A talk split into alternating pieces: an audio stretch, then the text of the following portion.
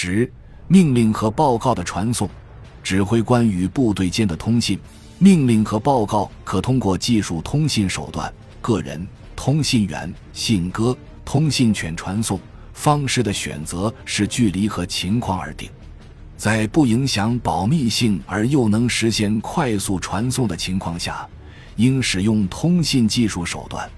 这种传送也可能需要采用其他手段，如指挥官之间可以用电话更快速、更安全地传送长命令和长电文。高级指挥官，偶尔也包括下属指挥官。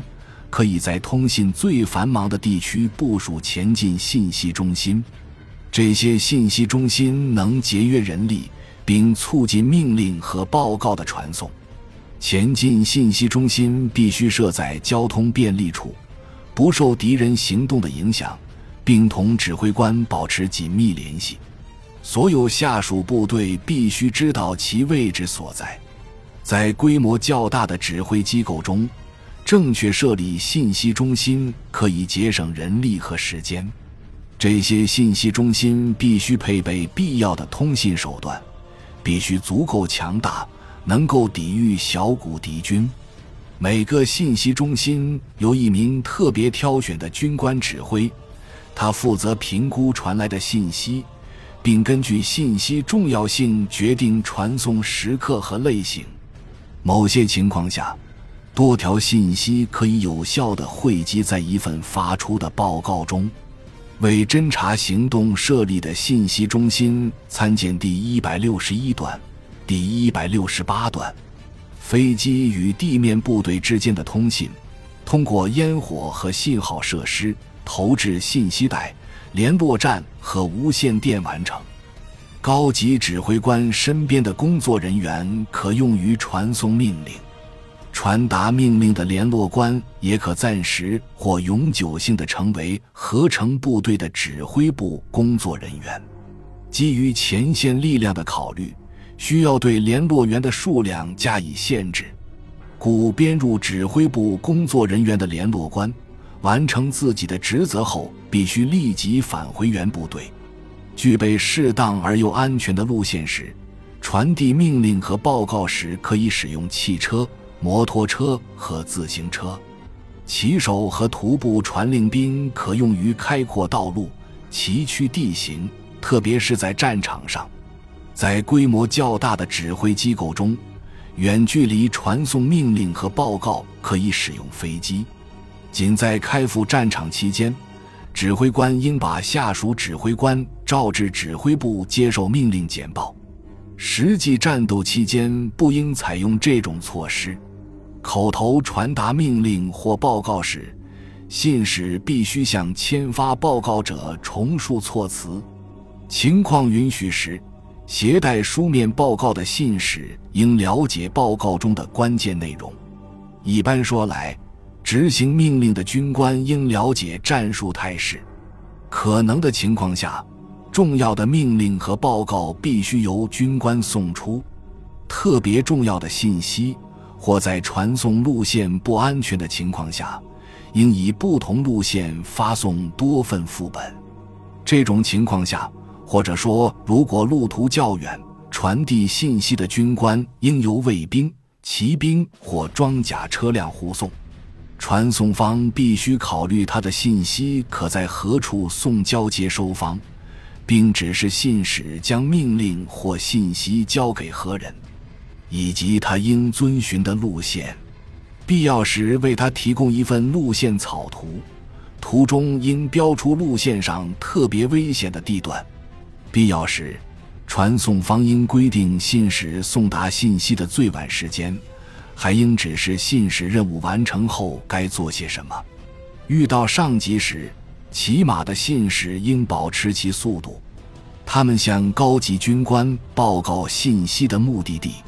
骑马经过一支行军纵队时，他们向指挥官和前卫负责人报告；穿过警戒部队时，他们向最近的指挥官汇报；危险迫在眉睫时，信使应把信息内容告知指挥官和部队。他们都受过训练，会毫无顾忌地询问接收这些信息或命令的指挥官位于何处。骑自行车的信使行动方式同骑马信使类似，而骑摩托车的信使行驶时，并不总是能从他们那里得到报告。高级指挥官和侦察营营长有权阅读信使传送的信息，但他们不得延误信息的传递。他们必须在这份信息报告上注明，他们已阅读其内容。每个指挥官都有义务为信使指明道路，所有士兵必须给他们让路。各部队必须协助信息和命令的传送，必要时甚至提供交通设施。信息或其容器上标注的 x 数量，表明骑马信使需要保持的速度。如 x 为七至八分钟行进一千米，某某为五至六分钟行进一千米。必要时，自行车和摩托车信使的速度将以每小时公里数标出。通信技术手段无法确保安全传送的情况下，可能有必要设立信使接力站，以克服远程距离，迅速传递命令和信息。接力信使可以是徒步传令兵、骑兵、自行车或摩托车手。这项工作很累人，只有在缺乏自行车和摩托车手，或因地形问题无法使用的情况下安排徒步传令兵和骑马信使。各信使接力站之间的距离取决于信使接力路线的用意、其总距离、道路和地形条件。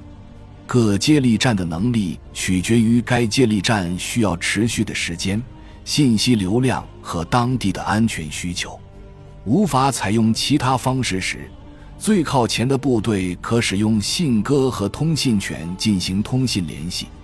上级指挥部门负责同下级指挥部门建立通信，并承担通信线路的施工和维护。毗邻部队之间的通信。原则上应按所处位置从左至右建立并维护，但如果出于某些原因，左侧部队没有建立起通信联系，那么右侧部队应承担起建立通信的任务。较大的指挥机构，总部可向下属或友邻部队派遣联络官，派驻时间可以是一段时期，也可以是永久性的。这些联络官上报最新态势，并把上级指挥部门的意图告知他们派驻的部队。联络官需要有清晰的洞察力、独立判断力和出色的军事鉴别力。在不造成摩擦的情况下，他们必须弄清派驻部队指挥官的意图和命令。呈交报告前。他们必须核实自己对下属指挥官情况的理解，他们必须将一切意见分歧向他阐明，随后把他们的评估汇报给自己的总部。只有在任务完成后或需要亲自汇报时，他们才能返回自己的总部。各兵种之间的通信参见第六章。感谢您的收听，本集已经播讲完毕。喜欢请订阅专辑，关注主播主页，更多精彩内容等着你。